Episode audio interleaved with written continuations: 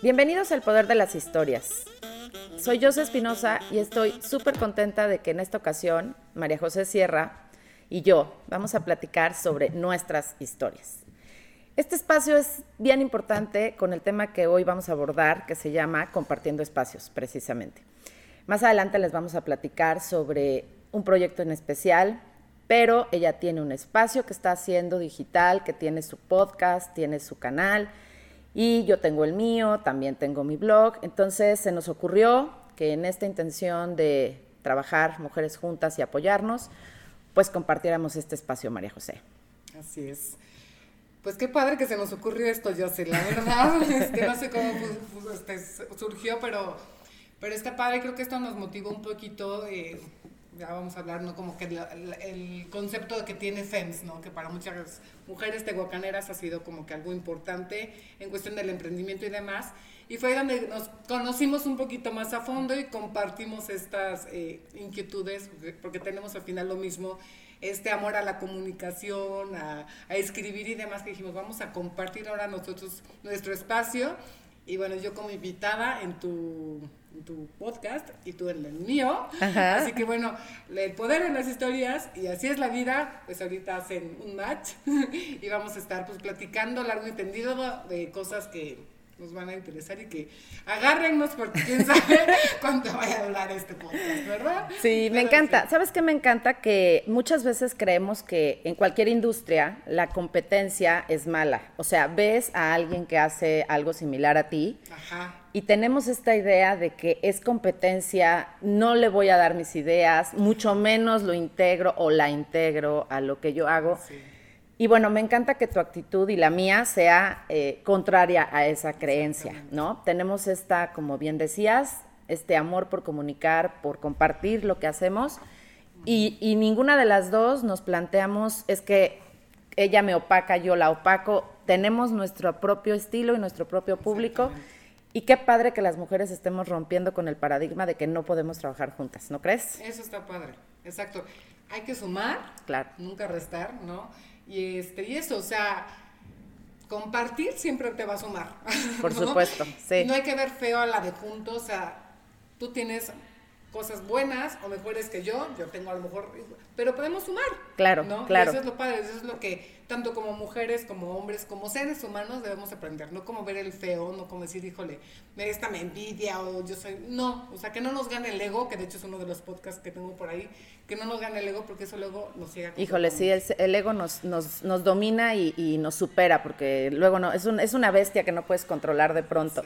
y hablando de esto que decías de Fem Shop, que es una tienda, es una tienda concepto como le llaman ahora en donde las mujeres comparten un espacio físico para vender sus productos y también ofrecer otros diferentes tipos de servicios que ellas mismas eh, tienen. Entonces, creo que es muy importante este, comentar sobre lo que se está haciendo al respecto de unir esfuerzos en, en pro de un emprendimiento que no siempre es fácil para las mujeres que te venden productos no siempre es fácil tener un local, pagar una renta, tener un empleado, y eso es lo que hace FEMS, ¿no? Entonces, ahí, como bien decías, nos conocimos, el concepto está increíble, ambas somos parte de la tienda, y bueno, pues con esa filosofía de compartir fue que surgió esta entrevista. Yo te quiero preguntar algo sobre lo que tú haces eh, en relación a que eres mujer, eres muy joven, a que tienes una vena, además de la comunicación, veo que tienes una vena muy altruista y que haces ahora algo importante a favor de la vida, que es BIFAC. ¿Me puedes contar? Porque me interesa ahondar en esa parte. Ahora es que tenemos el cafecito y todo. Sí. este, sí. Mira, este, yo creo mucho eh, en, en, los llamados, como que en el destino, en que cada persona tenemos una misión de vida Sí, desde que nací siempre fui 100% comunicación. De hecho, lo he dicho en mi podcast y siempre lo comento. Yo soy una cantante y actriz frustrada, frustradísima. o sea, yo soñaba con esa la telenovela, el show, todo. Afortunadamente la vida me permite trabajar en Televisa como reportera. Es algo, bueno, de las mejores experiencias que tengo. Pero empiezo a tener como que cuestiones este, emocionales en el aspecto de tuve muchos muchas crisis de, de, de, pánico, de ansiedad, de todo eso que dije yo no. Eso está padrísimo, lo máximo, amo, pero no, no voy para ahí, ¿no? Entonces ahí es donde hago un corte, como que tengo, ¿sabes? Como que mi, la María José antes y la María José después de esa situación. Y cuando decido regresar, que obviamente es algo, pues que te duele, ¿no? Yo tenía 23 años, estaba viviendo mi sueño. Tu momento. Sí, claro, yo era acá, ¿no? Digo, no, yo prefiero mi salud mental, mi salud emocional, no estar tranquila y todo. Total que me regreso y aunque sí intento volver, la vida misma como que dijo, no, María José, tú vienes de este lado y vienes de este lado y vienes de este lado, ¿no? Y me encuentro a mi actual marido, como que dije, bueno, ya, esto, como que todo se me empieza a, formar, ¿no? A meses de casarme, eh, uno de mis tíos eh, no pueden tener hijos, adoptan a dos, ahí es donde yo conozco a BIFAC. Ah, ok. Porque, bueno, BIFAC apoya a la mujer embarazada, pero también te da la opción de, de adoptar. Ay, mira, eso no sabía. Muchas personas incluso piensan que BIFAC es como para adoptar y no. Realmente nos dedicamos bueno, al cuidado de la mujer embarazada. O sea, que tus nueve meses de embarazo o el tiempo que sea, lo vivas con nosotros, ahí te cuidamos, te protegemos. Hay treinta y tantas casas al, a lo largo de la República Mexicana y oficinas de enlace que bueno, lo voy a platicar. Estás hablando de mujeres que viven el embarazo en este lugares, en esta, en esta asociación que ustedes están eh, ayudando y, representando, porque en sus casas no pueden vivir el embarazo como quisieran. Son mujeres que son rechazadas, cuéntanos un poco por qué salen de sus entornos. Sí, claro, o sea, porque el marido las deja, o porque ya tienen como cinco hijos y de cada papá diferente, o sea, hay muchas historias, o sea, son mujeres muy vulnerables. claro. Y por lo general sí son de escasos recursos. O sea, son como que las chavas que, pues eso, que la mamá dice, no, chavales embarazada y te vas de la casa y pues las corren de la casa, ¿no? Claro. O el marido les pega, o sea, hay muchas, muchas, muchas historias y entonces Bifa, ¿qué es lo que hace? Las acoge para que vivan su embarazo y se les da todo tipo de atención ginecológica, psicológica, ahí viven y por lo tanto les enseñan algunos talleres, las capacitan, este, oficios para que cuando ellas salgan, salgan y ya estén como preparadas para enfrentarse a la vida. Estas mujeres, por supuesto, están en contra del aborto. Porque eh, saben, saben las mujeres que llegan a ti, a BIFAC, que pueden, que pueden abortar. Pues de que pueden, de que lo saben, yo creo que sí, pero nuestra labor es completamente la contraria. Exacto, a eso voy. O sea, al final son mujeres que, que tienen alguna problemática por la que no pueden vivir su embarazo en plenitud, buscan que BIFAC las apoye y las cobije, pero en lugar de buscar otra opción para terminar con su embarazo, buscan a BIFAC. Entonces, por default se entiende que son mujeres que están, pues, no decidiendo abortar, ah, pues sí, claro, ¿no? por supuesto. BIFAC también entiendo que es una organización que no promueve el aborto. No. Sí, no, obviamente nosotros defendemos la... De hecho, así es el, como el eslogan, digamos, es celebramos la vida. Claro. Que es lo que nosotros este, hacemos. Entonces, exactamente, es para que las chavas... Y, que es algo muy, muy fuerte, porque justo apenas lo platicaba. O sea, tú entras a Google y buscas embarazo no deseado embarazo en, en, en, la adolescencia y primero te salen 700, ¿no? Opciones para que, abortas, sí, claro.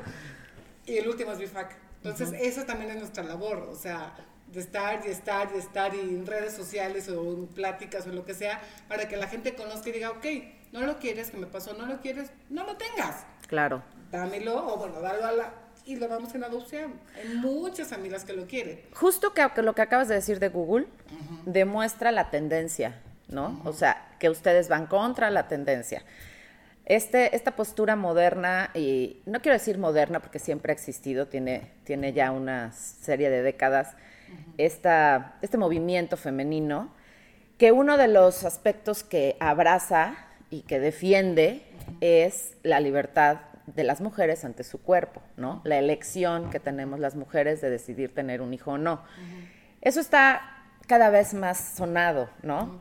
Tú eres una mujer bastante joven, que digamos que te sales, que te sales de ese de esa ola, ¿no? O sea, la tendencia ahora es y más allá de que hoy yo hable de lo que yo creo, lo que me interesa mucho es saber cómo lidias tú, una mujer joven, siendo de una generación que abraza esta bandera de libertad. Y te levantas, porque aparte no estás haciéndolo solo en tu casa, haces pública tu posición. La defiendes e invitas a otras mujeres a que, a que la defiendan también. ¿Cómo has vivido esta parte que creo que no siempre es fácil? Porque así como Google, BIFAC es la última opción, así María José hoy se sale del contexto de, mujer actual. Por supuesto. ¿Sabes qué creo que es? Eh, creo que son dos puntos importantes. Primero, ser constante y congruente. O sea, porque que es constante obviamente estar, ¿no? Investigando y, o sea, conociendo del tema, porque efectivamente vamos contracorriente y las personas que ahorita están muy, muy metidas en esto ya están muy mecanizadas. O sea, si tú hablas con cualquier feminista, con cualquier abortista, con cualquier persona que está muy metida en este tipo de ideologías, ya saben qué contestar. O sea, ya te contestan lo mismo todas, ¿no? Y tú no, o sea, tú tienes que seguir investigando y decir, bueno, a ver, con bases te digo esto, esto y esto y esto. Entonces sí me he dado la tarea de tomar cursos, de investigar, de leer, de todo, para que yo pueda defenderlo. Hay muchas personas que ya tienen años en el tema muchos que son, por ejemplo, argentinos, latinoamericanos, que sigo, que los puedo recomendar, que es Lupe Batallán, eh, Mamela Fialio, que es chilena, y Agustín Laje, que también es argentino. Ellos son, bueno, o sea, la super bandera de la defensa de la vida. Y he procurado como que seguirlos un poquito a ellos para yo tener como que ese conocimiento, ¿no? Y poderme, pues, pues no defender, sino como que de alguna manera yo ya no me puedo quedar callada, ¿sabes? claro. Cuando, cuando entro yo a, a BIFAC, este, pues sí, parte de esto es como que de alguna manera la defensa de la vida, ¿no? O sea, sí es proteger a la mujer embarazada, pero también es la defensa de la vida. Y este, y conozco a una prima que me mueve demasiado, ya sabes, de esas personas que haces un match impresionante. Sí, sí. Y, este, y estamos las dos en el mismo canal de la defensa de la vida, ¿no? Entonces, como que ella de alguna manera me, me inspira, ¿no? A seguir este, investigando más sobre, sobre el tema. Incluso la invito a Tehuacán porque ella es de Veracruz, para dar una plática sobre el aborto. Entonces, cuando da su plática, digo, oh my God, ¿qué es esto, no? Porque una cosa es que sabes que existe el aborto, y otra cosa es ver cómo se hace un aborto. Claro. Las opciones que hay, lo que hacen, ¿no? Entonces, como que dije, ching, no. Y fue justo la pandemia la que me acerca tanto a la prima, como este tipo de temas, como este tipo de, de, de líderes pro vida, que decido hacer este, dos congresos en línea a favor de la vida, este, tocando temas sobre el aborto, identidad de género, feminismo, este, testimonios de vida. Y, no te creas, justo ahí voy a, contestar tu respuesta, que era de las dos que te decía, o sea, el, estar constante, y congruente. Y congruente. ¿Por qué? Porque decía yo, bueno, esto es lo que yo quiero, yo sé que no va a ser fácil. Incluso en mi podcast, si se dan un brinco, no toco temas. Cero tocas el tema. Y me han dicho, ¿por qué no hablas de este tema? ¿Por qué no hablas de esto? ¿Por qué no? O sea, sí, a lo mejor si yo hablo de identidad de género o invito a alguien de, de, de las, eh, de ese tipo de ideologías, puta, por supuesto, subo. Como sí, espuma. es a lo que voy, te vas contra la corriente, más bien no te subes a la ola, que te podría dar más seguidores, que te podría dar más likes, ¿no? Que te podría dar más como este una, una catapulta importante. Pero entonces temas como identidad de género, aborto, no están en tu, en tu agenda para ponerlos en la mesa. Ahora quiero preguntarte otra cosa. Eh, ¿Cómo enfrentas la crítica hacia la postura? No vamos a ahondar hoy, este sería otro podcast, sobre la, sí, claro, sobre lo que es eh, el, debate entre el aborto o no aborto, ¿no? Pro vida o, o no.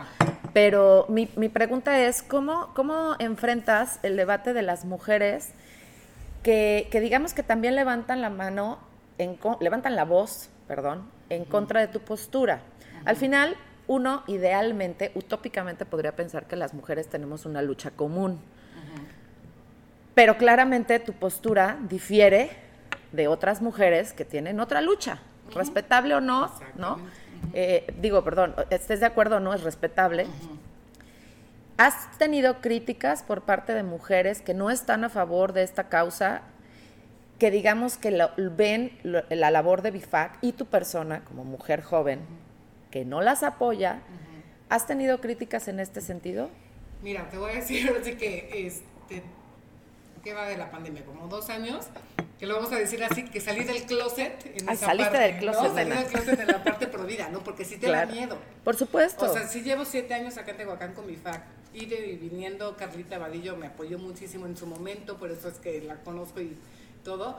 Este, pero como que sí la gente ubicaba mi FAC, ¿no? Y te digo, la parte de la adopción, la mujer embarazada, tal.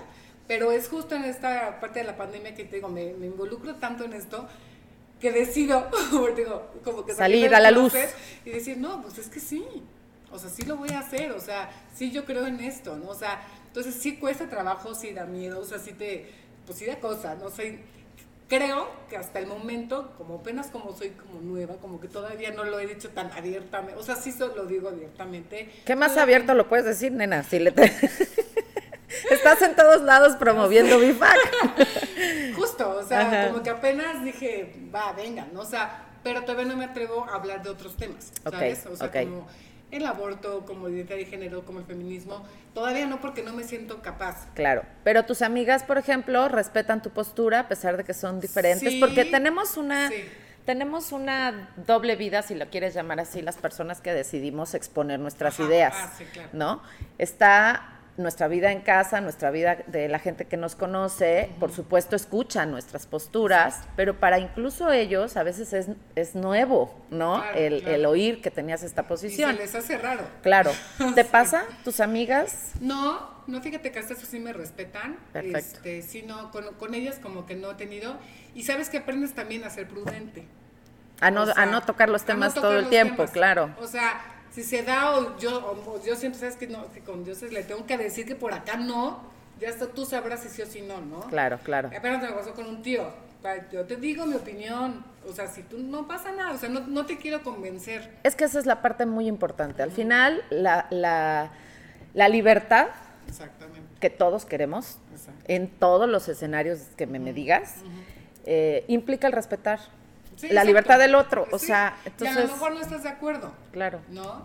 Pero digo, ok, yo pienso que te tengo que decir esto, que sí, que no, o, o platicar contigo sobre mi opinión, pero de ti depende, o sea, tú sabes si lo que te lo quedas o no, o sea, ya no estoy como para... Sí, no estás convenciendo ni educando a nadie, ¿no? Te, te informo lo que yo sé, te comparto lo que a mí me gusta y lo que a mí me interesa y lo que yo creo que es lo correcto. Claro. ¿no? Pero estás Pero- consciente que llegará el momento en el que te vas a tener que tocar esos temas. Porque una Sí. vez que te adentras, Sí. tampoco puedes no, decir nada. ¿Sabes qué? Que, que, que también te, la sabes, o sea, Te pica, te pica. De repente, o sea, justo voy a contar algo que me sucede que ese yo no es posible. Yo llevo, ¿qué serán? Como tres años que tengo que estoy ya más metida en esto. Y de que está, desde que está más fuerte el tema del feminismo, sobre todo, que a ver, yo ahorita lo platicamos, pero tampoco estoy tan en contra del feminismo. O sea, No, no, todas somos feministas claro, desde que eres mujer en claro, esta época. Pero hay niveles. Claro, digamos, por ¿no? supuesto, sí, no, es que es que la palabra es tan profunda y tan amplia No, que se malentiende a veces, claro. Está mal llevada. Total que bueno, desde el primer este digamos fuerte que fue como en el hace tres- antes de la pandemia, 2010 y creo que fue en el, en el 20, no sé, que empieza todo el movimiento, ¿no? Del 9 nadie se mueve. O sea, yo el 8 de marzo y el 9 de marzo te pido, pido que no me escribas, no me hables, no existo porque me enojo. o sea, me enojo. O sea, yo no puedo con tanta tontera, ¿sabes? O sea, una cosa es defender a la mujer, el apoyarnos, el venga así, sí, pero llegar a los extremos que llegan o lo que nos es- meten los medios de comunicación, ahí es donde yo no puedo. Híjole, ¿Sabes ya me, ya me va, ya estoy pensando en nuestro siguiente título. Porque esa, esa, ese, ese tema, Ajá. Lo que representa para mí el feminismo, híjole, María José, yo aquí te podría dar. Échale, no, échale, no, no, no, no, échale. porque no es el tema de hoy. hoy quería yo saber tu postura. ajá. Este, pero sí me encantaría tener esta otra conversación al respecto de qué tan complejo se vuelve emplear la palabrita sin caer en una guerra de sexos, sin caer en una postura extrema a favor de la mujer, pero también soy plena, este, y lo digo públicamente, soy, estoy, sí, estoy convencida que la desigualdad de género sigue existiendo en todos los niveles del mundo y eso me enoja. He escrito mucho al respecto de necesitamos aliarnos entre mujeres, pero de manera proactiva y real. Es- Y necesitamos aliarnos a los hombres porque nos guste o no, siguen dominando el juego. Dominan la política, dominan la economía y al final no se tendría que llamar de qué género eres, sino qué podemos hacer por la humanidad. Entonces, si me lo preguntas, sí soy feminista, sí creo que hay una un serio problema de desigualdad de género. Y, este, y también creo que la palabra igualdad es una palabra que es una trampa, porque yo no quiero ser igual al hombre. ¿Por qué? Porque de entrada estoy asumiendo que él es mejor que yo. No, gracias, no pienso eso. Pero sí estoy a favor de que los hombres y las mujeres tendríamos que tener eh, equidad. Y equidad es para mí la palabra clave del asunto y no, no existe en cualquier lugar del mundo hoy en día un hombre sigue ganando más que una mujer. Eh, en cualquier lugar también existe el patriarcado, existe el abuso y existe eh, condiciones aún desfavorables, más para la mujer que para el hombre. Entonces, si me preguntas, sí, sí, soy feminista, pero no, no creo que la respuesta para los problemas que como sociedad vivimos en relación a la desigualdad se solucionen con la guerra de los sexos. Exactamente. Y era justo algo de lo que yo también pensaba este, preguntarte. Cuando decíamos, bueno, ¿de qué nos preguntábamos? Estábamos planeando esto, que tú me dices, no, pues es, es, que esto del emprendimiento y demás, y no de algo así me comentabas. Y es justo esto, o sea, es saber manejar el feminismo, o es, es saberlo como que entender en qué aspecto de que sí, el hombre es el hombre por naturaleza, tiene sus características, tú las tuyas como mujer y punto, o sea, nunca van a poder ser iguales a lo mejor económicamente, político, o sea, sí hay todavía esa, esa situación, pero todavía tenemos cosas distintas. Entonces, hay cosas que por más que queramos los hombres, no pueden hacer cosas como las mujeres, ni las mujeres como los hombres, es simplemente sumar, ¿no? Entonces, es a lo que voy. Tú de alguna manera no eres tehuacanera. Ah, no. Te vienes para acá, y eso también es un cambio que de alguna, sí, de alguna manera otra vez, te hace como que empoderarte. Llegar a Tehuacán llegar a Tehuacán, formar acá tu familia, este, decidir trabajar, o sea, tú al final de venir a México tienes con otra mentalidad completamente. Entonces, este, eso también es como que, ¿sabes? O sea, como que un choque de alguna manera para ti. Tú dices, no, yo quiero esto y voy para allá. Pero no estás compitiendo con tu marido. No, no, para nada. pero, pero. hacer equipo. Sí. Entonces, sí me gustaría que nos platicaras esa parte, porque, ok, una cosa es eso, ser feminista y está bien este, te digo, yo en, cierto punto también lo soy, ¿no? Porque por algo estoy haciendo mis cosas. Por supuesto. o sea, simplemente tengo mis reservas en algunas cosas y creo que algunas están mal, mal llevadas, ¿no?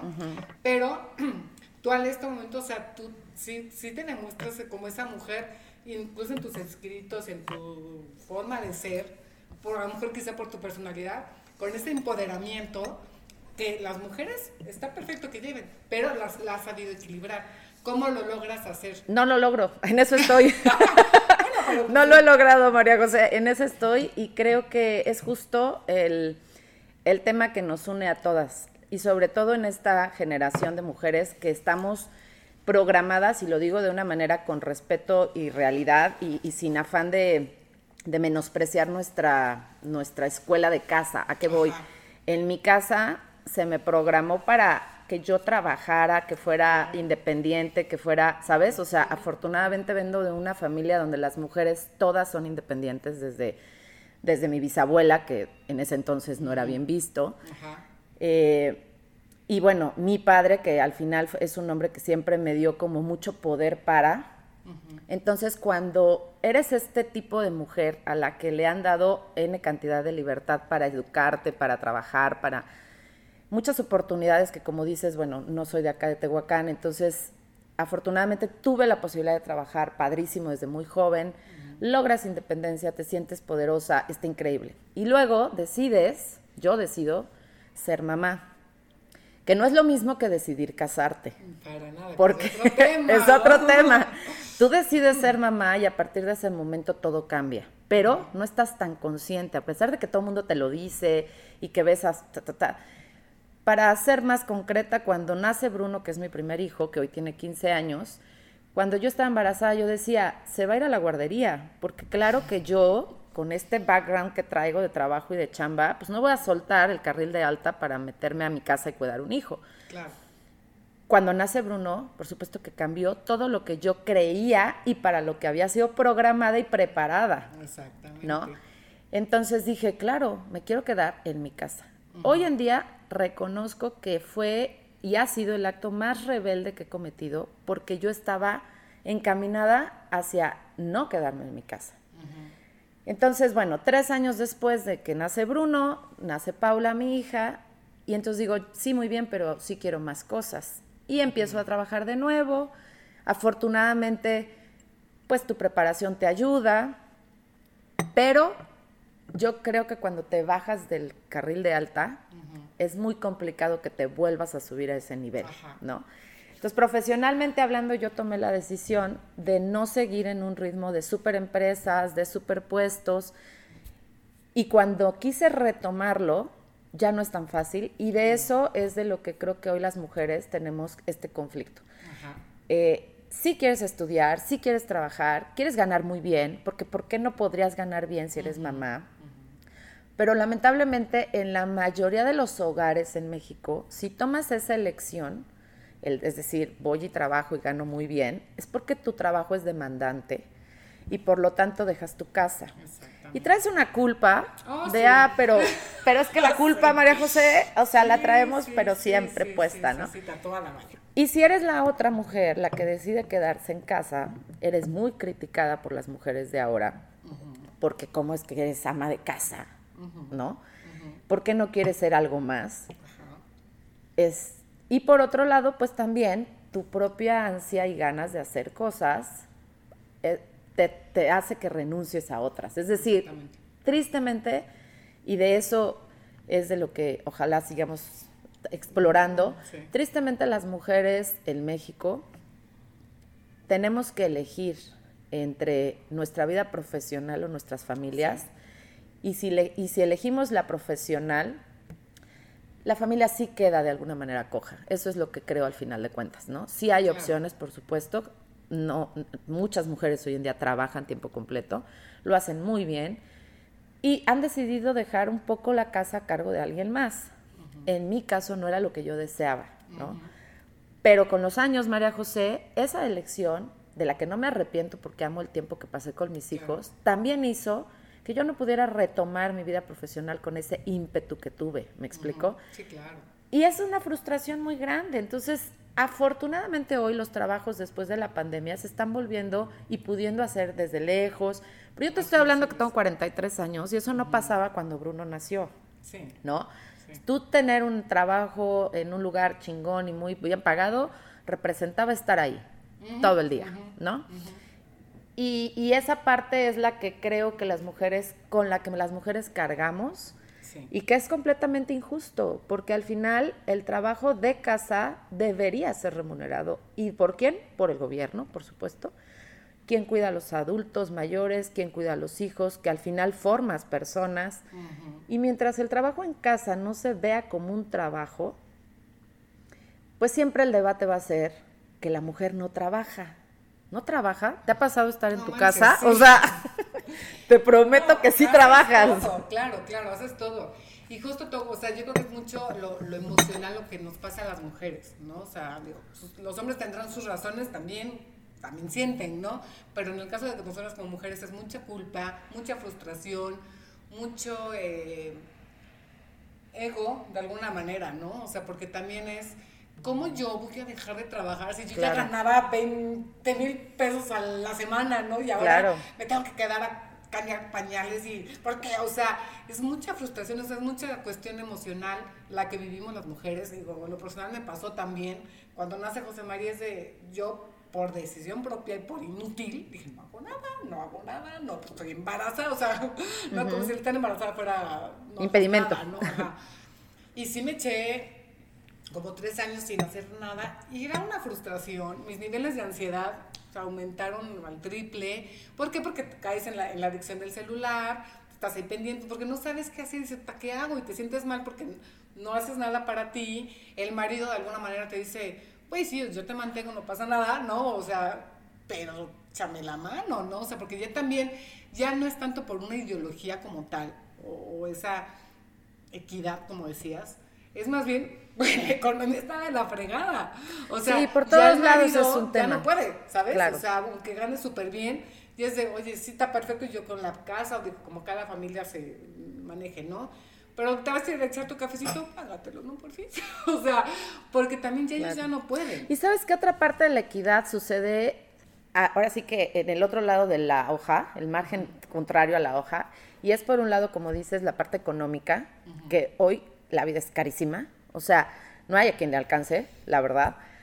Entonces, si tienes hijos y tú en casa estás, pues, sin aportar, seguramente tu esposo, de acuerdo al contexto, pues le va a echar ganas, ¿no? Pero al final va a ser un poco más difícil que si trabajaran los dos. Sin embargo, la mujer aporta una parte fundamental. Este, este lema que, que yo como lo debato, el dinero es poder y en una relación también, María José. Sí, por supuesto. Entonces, el tema es que las mujeres creo que nos los compramos literal. El dinero es poder, sí, hasta cierto punto, porque si nosotras mismas no nos paramos frente a nuestras parejas a darle valor a lo que aportamos y defender eso, ¿eh? O sea, las conversaciones incómodas que de pronto hay que tener con la pareja y decir, a ver, puede que en este momento no esté aportando económicamente pero vuelvo al tema de que si el trabajo en casa no es visto como un trabajo y nosotras mismas no nos las creemos y la defendemos, pues por supuesto que, a ver, si ni tu marido, que está al lado de ti, lo valora, ¿tú crees que la sociedad lo va a valorar? O sea, ni tú misma eres capaz de defenderlo en casa.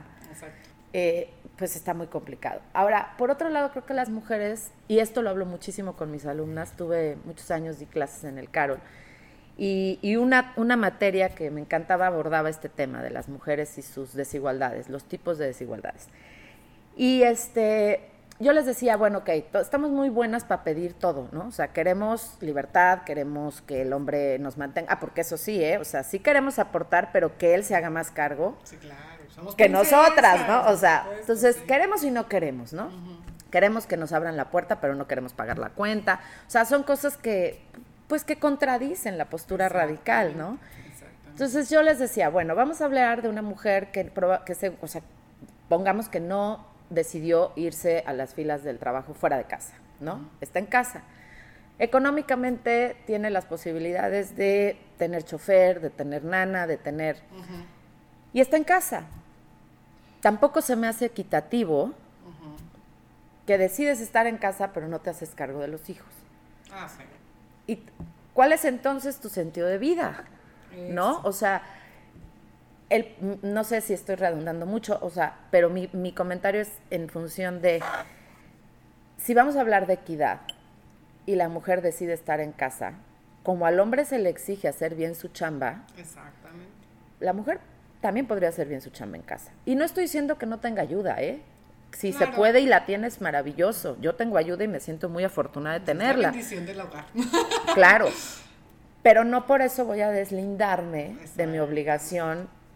Pues si le quieres poner el título de ama de casa o si le quieres poner el título de mamá o incluso de esposa, ¿no? Entonces, creo que las mujeres somos eh, desafortunadas todavía en muchos escenarios.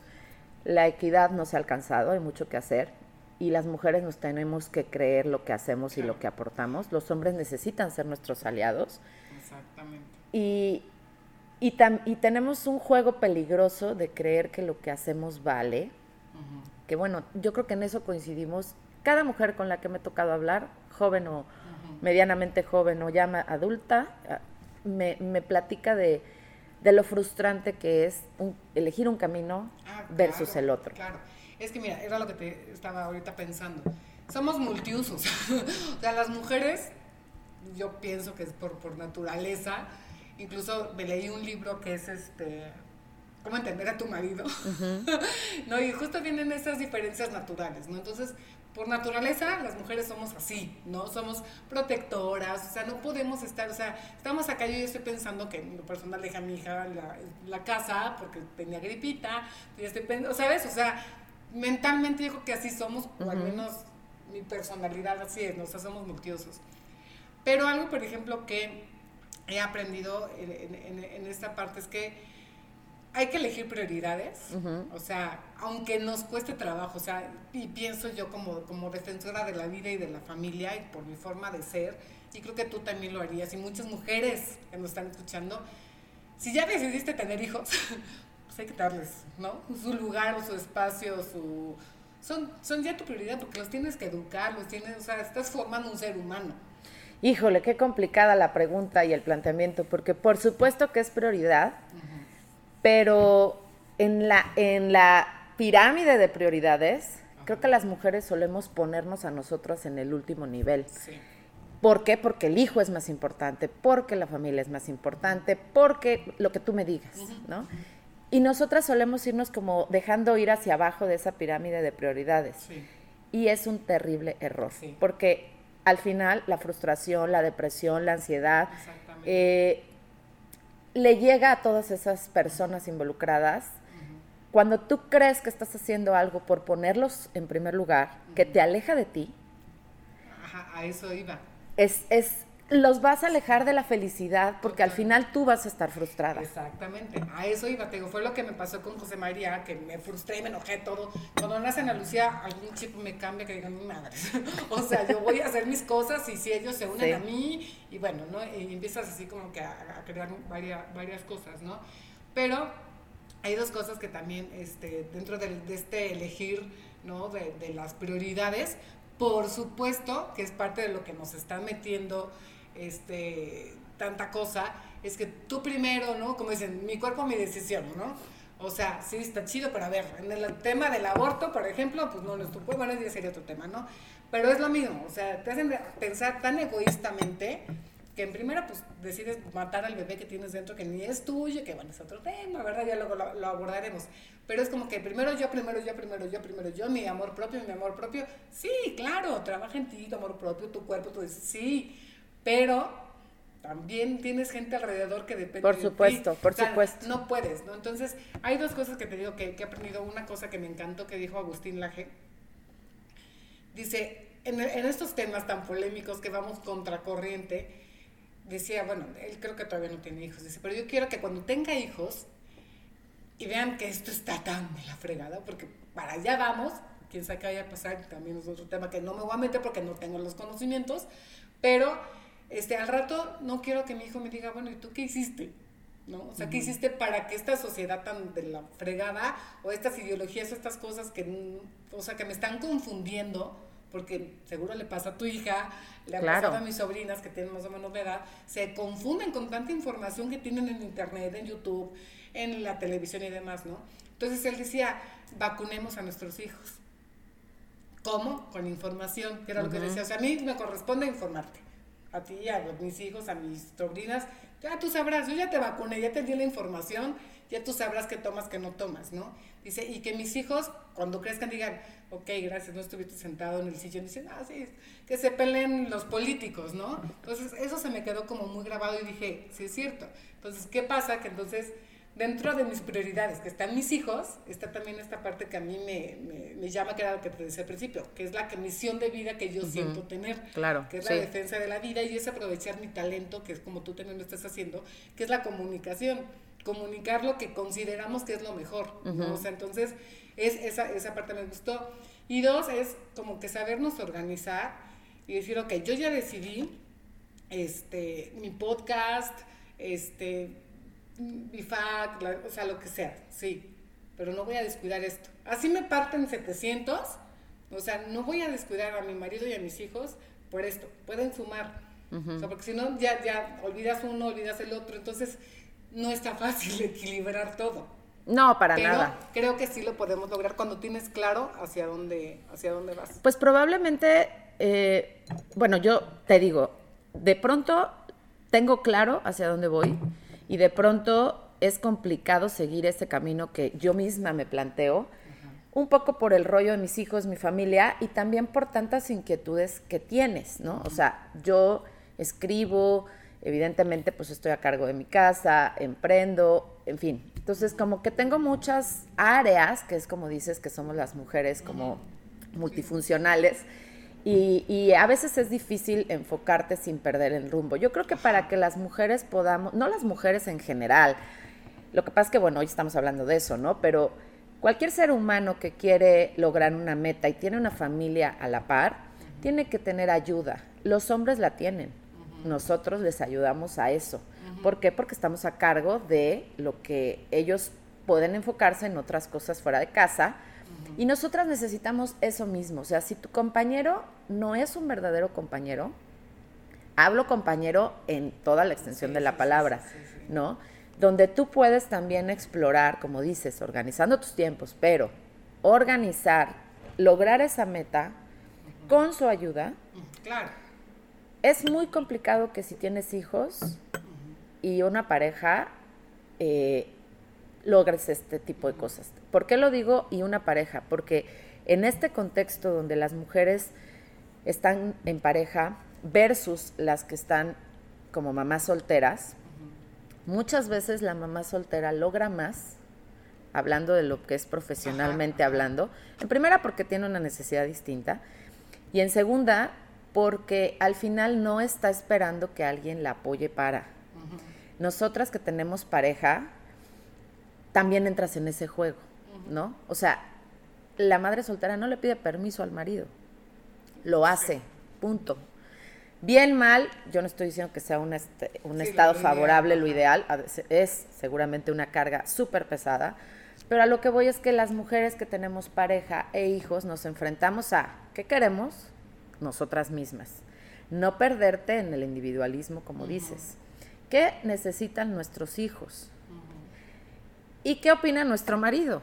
Y no es porque le pidas permiso. En este caso, en, mi casa, pues yo no le pido permiso a mi marido.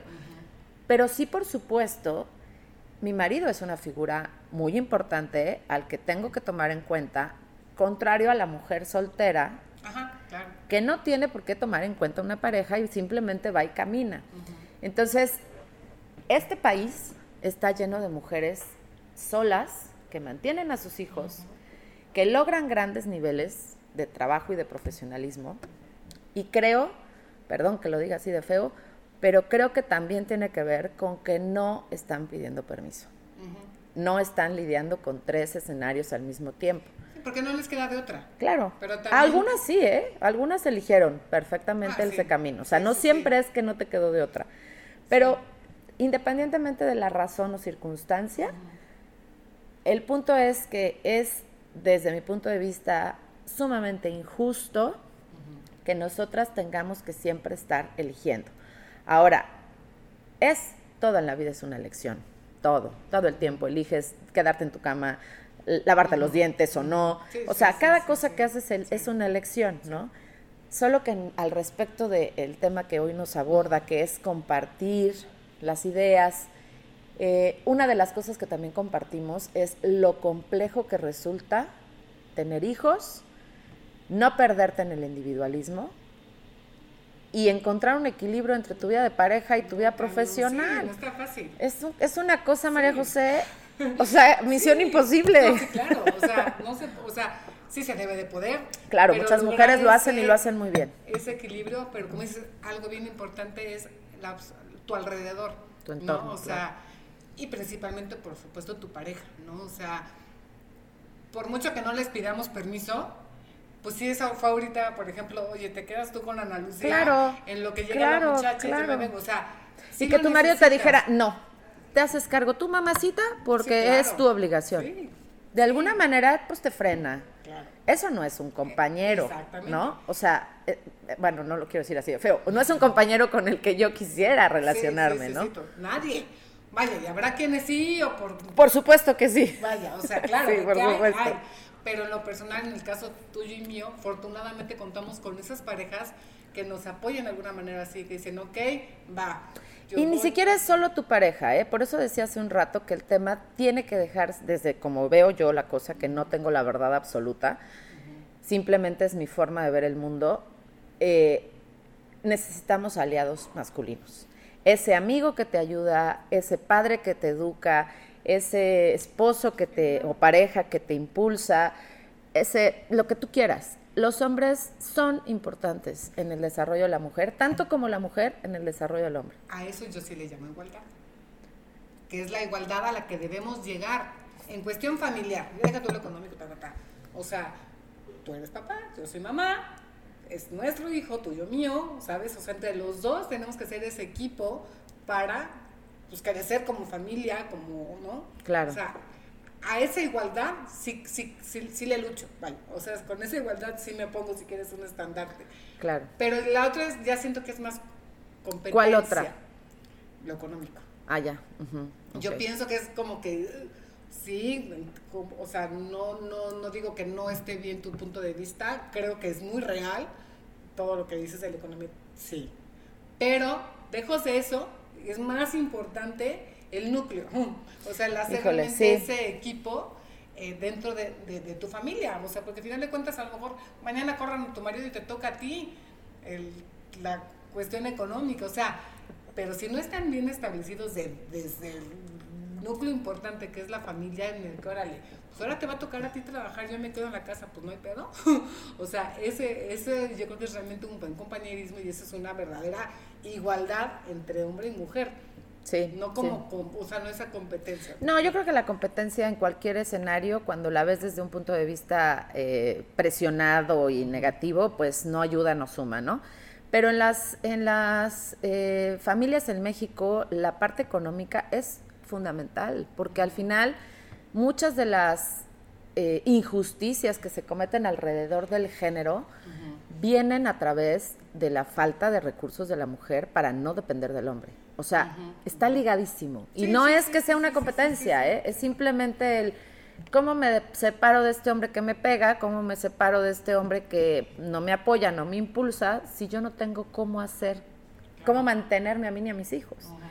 Entonces, eh, volvemos al juego inicial de lo que hablábamos en un principio, de tienes que tener educación, tienes que poder tener la oportunidad de trabajar y a la hora que te toque elegir, híjole, ojalá que yo sigo en la lucha, no es que lo tenga resuelto para nada y creo que ninguna de mis amigas o mujeres con las que me rodeo al final lo tienen plenamente resuelto, ¿eh? O sea, sí es importante plantear el la independencia importa. Importa por muchas razones, Sí. ¿no? Entonces, sí, sin duda, la competencia en el aspecto económico no es buena. Tu compañero y tú pueden establecer eh, criterios de valor, tanto que aportas tú como él.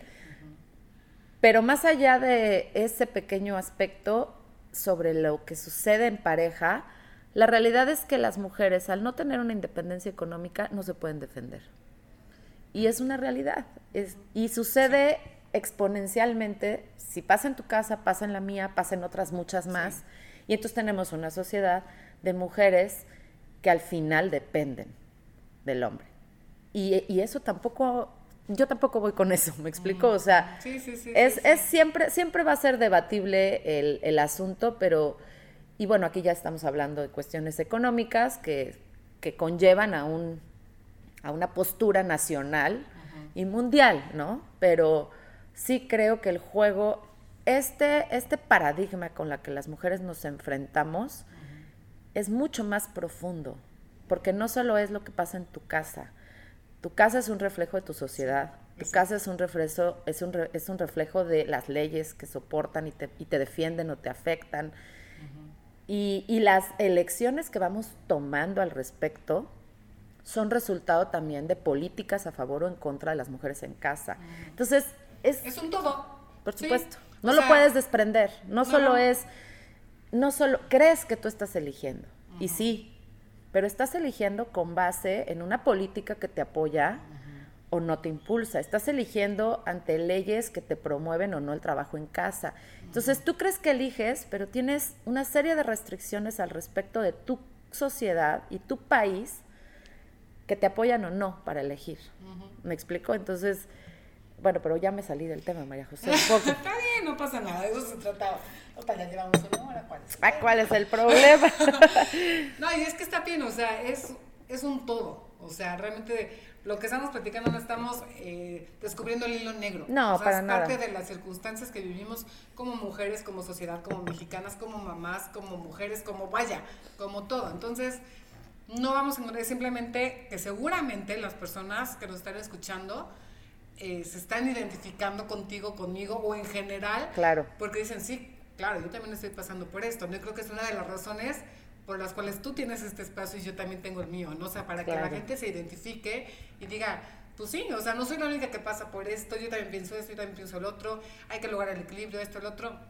Simplemente darles esas eh, opciones, ¿no? O sea, que no se sientan solas, ¿no? Claro, claro.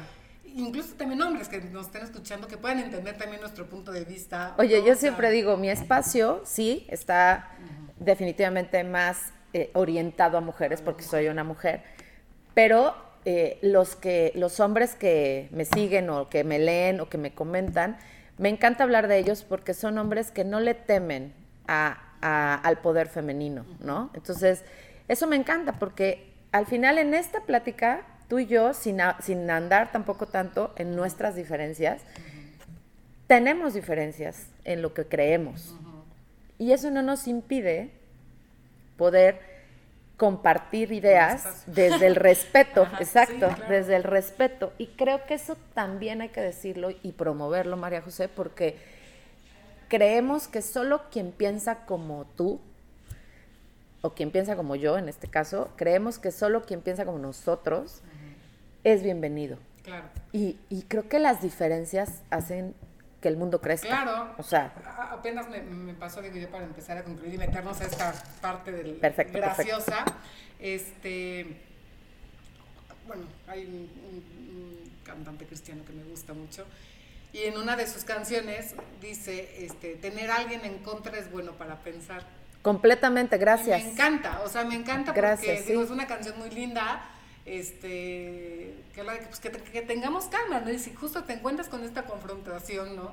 Y apenas me pasó, te digo, algo puse en Facebook de una caricatura que a mí lo personal no me, no me gustó porque metían ideas a los niños. Y pues ahí voy de hocicona, ¿no? Niños, no, o sea, gente o papás, no vean esta película. ah, lo vi, lo vi, ah, sí lo vi, sí lo vi, que lo postaste, sí. O sea, ya después dije, ¿para qué lo puse? Pero dije, me vale madres. O sea, no voy a quedarme callada. Y no puse nada, ni ataqué a nadie simplemente dije, tengan cuidado con lo que sus hijos ven, punto, ¿no? Entonces fueron muchos comentarios, obviamente no tan buenos, creo que nadie me atacó, pero sí pusieron su punto de vista, que era lo que me preguntabas hace, hace ratito, ¿no? ¿Cómo haces en esa parte? Una, pues, like, no, bien por ti. Otra, contestas muy sutilmente, o sea, porque, como les digo, yo no estoy atacando a nadie, ni estoy diciendo nada, simplemente dije, esto para mi forma de pensar, para mis hijos, no es lo que a mí me gustaría ni creo que sea lo correcto, pero si tú lo haces, tú lo ves, tú lo, es tu rollo, ¿no? Pero así como que, ah, o sea, sí se siente feo, ¿no? Que, que, que, que te ataquen de alguna manera y que encuentres de 10 comentarios, dos dijeron, sí, María, estoy de acuerdo. Y los demás dije, puta madre, o sea, ¿no? Es que se necesita fuerza para levantarte y decir tu opinión. Claro. Y eso creo que también lo tenemos en común. Sí tú te levantas y dices lo que crees. Ni estás convenciendo a nadie, pero, pero eres muy valiente al, levantar y decirte, o sea, e, expresar lo que crees. Y yo, bueno, me, pongo la palomita de valiente también, porque te recuerdo la primera vez que escribí un, blog, Un, artículo, y le iba a dar publicar. Digo, yo tengo escribiendo muchos años, pero nunca me había atrevido a hacer públicas mis publicaciones, mis artículos, mis pensamientos. Recuerdo perfectamente el momento en el que le di publicar y dije, se acabó, o sea, estoy abriendo la puerta, pues no, pero sí estás abriendo la puerta a que opinen. Ah, exactamente. Y te pones de pechito, nena, ah, porque... sí, sí, totalmente. Totalmente. O sea, y hay muchas cosas que dices, híjole, más en estos temas tan polémicos. Sí, ya sé. Sí, o sea, te digo, ya luego lo hablaremos más, pero sí. Entonces, justo a los dos, tres días me acordé de esta canción y lo puse también. o sea, y mi mamá me dijo, ¿lo pusiste por eso? Le dije, pues es que sí, o sea, me hizo pensar. Padrísimo, padrísimo que aportes tu visión. Dije, ok, o sea, eso es mío, ya sé lo que tú piensas, lo que la gente piensa, está chido. O sea, entonces también es importante como saber escuchar, porque ya no sabemos escuchar es de, ah, no, no, no, no, es lo que te digo, este tipo de, mujeres muy feministas por aborto, todo, están tan mecanizadas en lo que van a decir que dices, güey, a ver, escúchame. Híjole, híjole, ese, ese sí tiene que ser otro podcast, otro podcast, María José. A, a divertido, pues. A ver, chicos, traemos este, unas preguntitas Ay, qué nervios. hay de todo, hay de ¿Hay todo. De todo? bueno, tú primero y yo después, ¿va? Pero a ver cómo le hacemos. Tú, tú lo sacas y... Sí, aquí están unos papelitos, María José los preparó, así este, para que las preguntas fueran, no sabemos qué, qué vamos a, preguntar. Entonces, estamos eligiendo el papelito que tiene una pregunta que no sabemos cuál es. Entonces, ¿Tú agarras y, es tu pregunta o me la preguntas a mí? no, yo agarro y te la pregunto a ti y tú agarras el tuyo y me la preguntas. ¿Te parece? Primera Chan, pregunta para María José. ¿Qué querías ser de pequeña, María José? Pues ya les dije, siempre fui artista frustrada. Siempre, siempre, siempre. Yo quería ser cantante, actriz, este... Lo que sí, nunca quería casarme. Nunca quise Ah, ¿qué tal? o sea, ves que hay niñas... Te avisamos, esposo de María José. No, él lo sabe, lo sabe. O sea, yo mi vida era Televisa, este, ¿sabes? La actuación, el cantar, el escenario, siempre. Es más, yo jugaba eso. Ajá. O sea, yo agarraba un desodorante, ¿sabes? Ya sé. Y me lo ponía enfrente del espejo y empezaba yo, eh, no sé qué. Yo siempre, toda la vida, toda. O sea, y tenía amigas que, ay, el vestido de novia, no sé, qué. sé, sí. Y pues dice yo, pues está chido, ¿no? O sea, sí me imaginaba con, con alguien, o sea, no te voy a decir si casado, pero nunca soñé con mi boda como tal. Claro, claro. No era. eh, Tú soñabas con ser famosa cantante. Sí, sí, sí, yo era famosa. Bueno, ahí la llevas, nena, ahí la llevas. Pero, pero sí me casé. Entonces, ¿qué soñaba? Yo creo que eso. Pero digo, lo que no, pues era casarme y me casé y tengo una familia y no me arrepiento para nada. Qué bueno, me da mucho gusto. Siguiente pregunta, ahora vas tú, me preguntas tú a mí. Siguiente, ay, mire, siguiente. De mí para ti. ¿Qué superpoder te gustaría tener? Ay, ¿qué tal? Híjole, mis hijos siempre me preguntan eso. Yo creo que me gustaría tener el poder de... Híjole, qué buena pregunta, María José. Este, Échale, échale. de... Mira, mi hijo dice que el mejor poder del mundo sería el de dominar las mentes, ¿sabes? Ok. Así como meterte en la cabeza de los demás. Pero no, yo creo que a mí me gustaría volar, simplemente. Simplemente volar se me haría una de las cosas, Ay, sí. o sea, ¿te puedes Pues imaginar? voy, ¿no? Bye. ¿No? No, es que sabes que creo que desde arriba, y de hecho voy a publicar un artículo la semana que viene de, en este tema, desde arriba la vida se ve diferente. Ah, sí. Lo urgente no es urgente, tienes una visión periférica. Bueno, sería ideal. Para mí volar sería mi superpoder. Ok. Voy a preguntarte otra cosa. Tu peor oso. Ay, qué bueno que no me preguntaste esto a mí. Madres. Mi peor oso. Obvio, tengo muchos, pero déjame acuerdo. Chale. Mi peor oso, mi peor oso, mi peor oso. Madres. Ese que te llegó a la mente. No le pienses tanto. Ese que, te llegó a la mente. Es que, es, es- es que no fue un oso como tal. Ajá.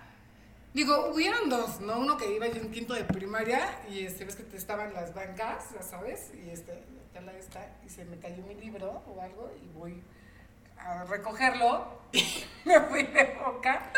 Y, ¿Con todo y banca? Pues sí, pero en vez de caerme, pues lo que hice fue manita santa, agarré la pierna del compañero de lado y me vine de regreso. Ah, O sea, bueno, no nada más con la pierna. Sí. Ah, bueno.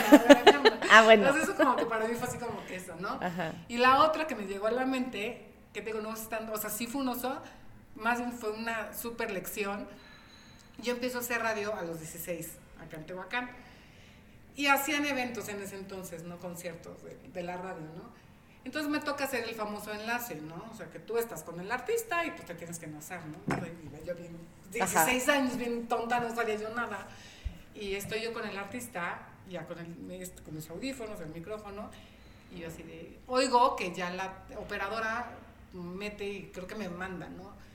Y yo, ajá. Nunca hice nada. O sea, te quedaste, sin- te quedaste en silencio. O sea, fue el yo- oso público. Sí. Número uno. No, la cagada más grande que me dieron, porque, o sea, pues yo me quedé callada, el tipo así como, ajá, y luego, pero como yo no escuchaba nada, yo decía, pues, ¿cómo voy a hablar si nadie me está escuchando? Ay, mi vida. Bueno, aprendiste. Oso, oso aprendido. Oso aprendido. Oso, oso aprendido. Ya después de eso me dieron una regañiza. Dicen, a ver, tú tienes que hablar. Punto, tú habla. Si se está oyendo bien, mal, como sea, es rollo de lo Y desde entonces dijiste, esto es lo mío. Hablar y Ah, hablar. Sí, no, eso ya lo sabía, sí, exacto. No me quedo callada que nadie me escuche. Muy bien, muy No, bien. pero digo, no fue un oso como tal, pero sí fue algo que sí me marcó, que dije, híjole, o sea, obviamente me sentí súper culpable y todo por, por eso, ¿no? Entonces fue un, un oso y no. o Ok. sea, porque sí. Muy bien. Un oso porque- útil. Un oso útil. Sí, porque pobre del chavo, la neta, porque se quedó Ya así como, nunca lo entrevisté. Oh. Por eso nadie lo conoció nunca. Ok. ¿Cuál es tu comida favorita? Ay, los tacos, por supuesto. amo los tacos, sin duda. La, la, la, verdad es que creo que la comida mexicana es una de las cosas más maravillosas que existen. Y en Tehuacán en particular, siento que esta fusión de Puebla y Oaxaca, que estamos como a la mitad, no, se come delicioso aquí en Tehuacán. Los tacos, María José, sería mi, mi elección sin pensar. ¿A qué personaje famoso te hubiera gustado conocer? Nunca sé, he sabido por qué, pero me llama mucho la atención Benito Juárez. ¿En serio? me cae bien. Ah, te cae bien. Se ve buena gente, bueno, ¿no? Sí. En las fotos. Sí. creo que nunca fue bueno, creo que tuvo tus detallitos. Bueno, ahí, como todos. Como todo político. Este, pero siempre me ha llamado la atención Benito Juárez. Mira, no sé por qué. sería la última persona que se me hubiera ocurrido que Sí, ibas a contestar, más en pero el mundo mundial. pero tú muy bien. No, bueno, finalmente sea, sí hizo cosas reformatorias Pues en yo este creo país. que sí hizo algo, no sé, pero me, exacto, me cae bien. O sea, no sé, fue bueno, fue malo. Incluso hace dos años fuimos a Oaxaca y me fui a meter a su casa. Ah, mira. Porque está como que una casa que es como tipo museo donde Ajá, sí, vivió. sí, sí. A mí me gustan mucho esos museos. Entonces dije, de Benito Juárez, pues con mayor. Vamos a entrar a la recámara del Juárez. Así que, no, Tú muy bien, tú muy bien. vida. Pero bueno, a ver esto, bueno, ya lo agarré. ¿Qué es lo que más te gusta de ti? Híjole, eh, físicamente mis ojos, me encanta. Y este, ya como más profundo, me gusta la capacidad que tengo de conectar. O sea, siento que si me dijeras, a ver, ¿cuál es tu max, tu superpoder? Ajá.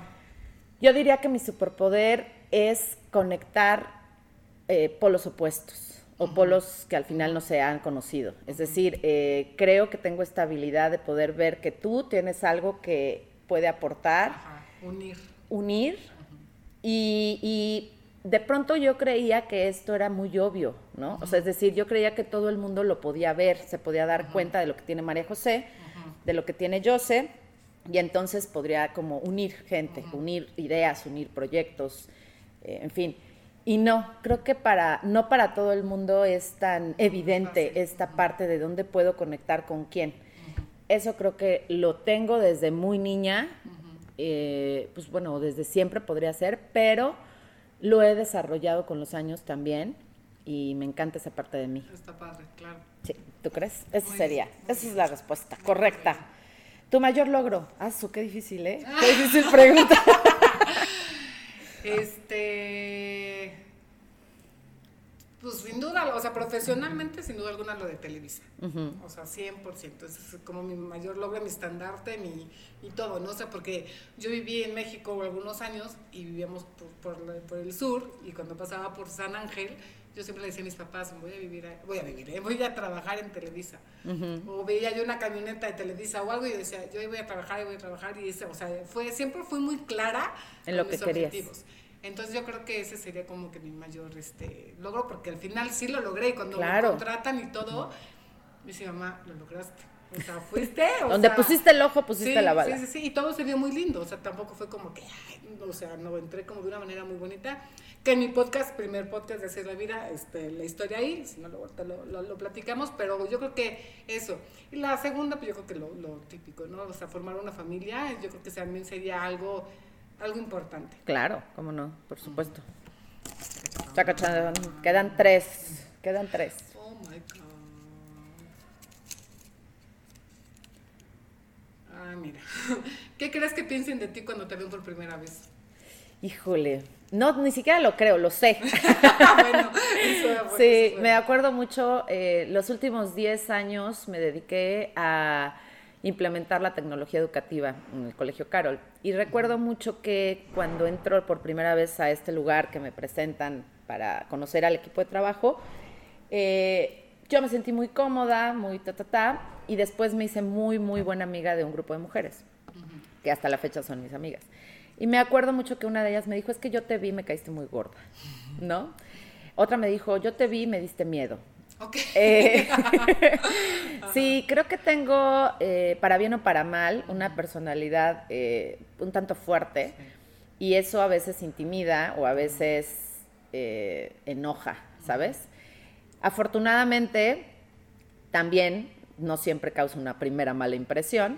Y, y bueno, ha habido de todo, ¿no? Soy muy afortunada con el grupo de amigas y amigos que tengo, pero sí, sí creo que de primer momento puedo causar una impresión eh, un poco eh, eh, brusca. o imponente, ¿no? Y no necesariamente porque sea yo esta mujer zona, ¿no? No, no, no, sino que creo que mi personalidad, un poco que soy muy abierta, un poco que llego y platico, si te veo y no te conozco, me voy a acercar a ti, algo te vi que me atrajo y te lo diré. Y eso a mucha gente creo que no le, no le termina de encantar.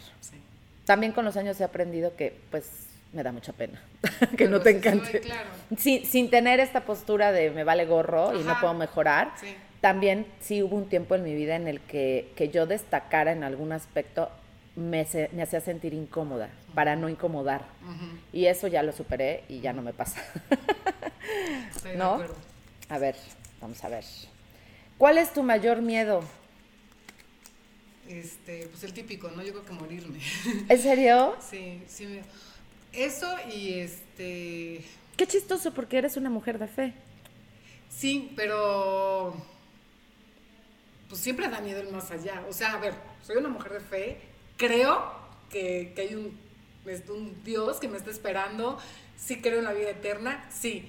No me da miedo eso, me da miedo como que el... Ah, ok, ok, el cómo morirás. El cómo voy a morir. El cómo vas a dejar este mundo, este, este plano. Ah, ok, sí, claro, sí, sí. Y pues obviamente para los que somos católicos, pues sabemos que no te vas directo al cielo, por menos que seas un santo, o sea, si hay un, un caminar el purgatorio, lo que tú quieras. Ay, Dios mío, ay, Dios mío. Luego hablamos de eso también. Ese es otro tema. Pero yo, yo, yo, creo que eso, y este.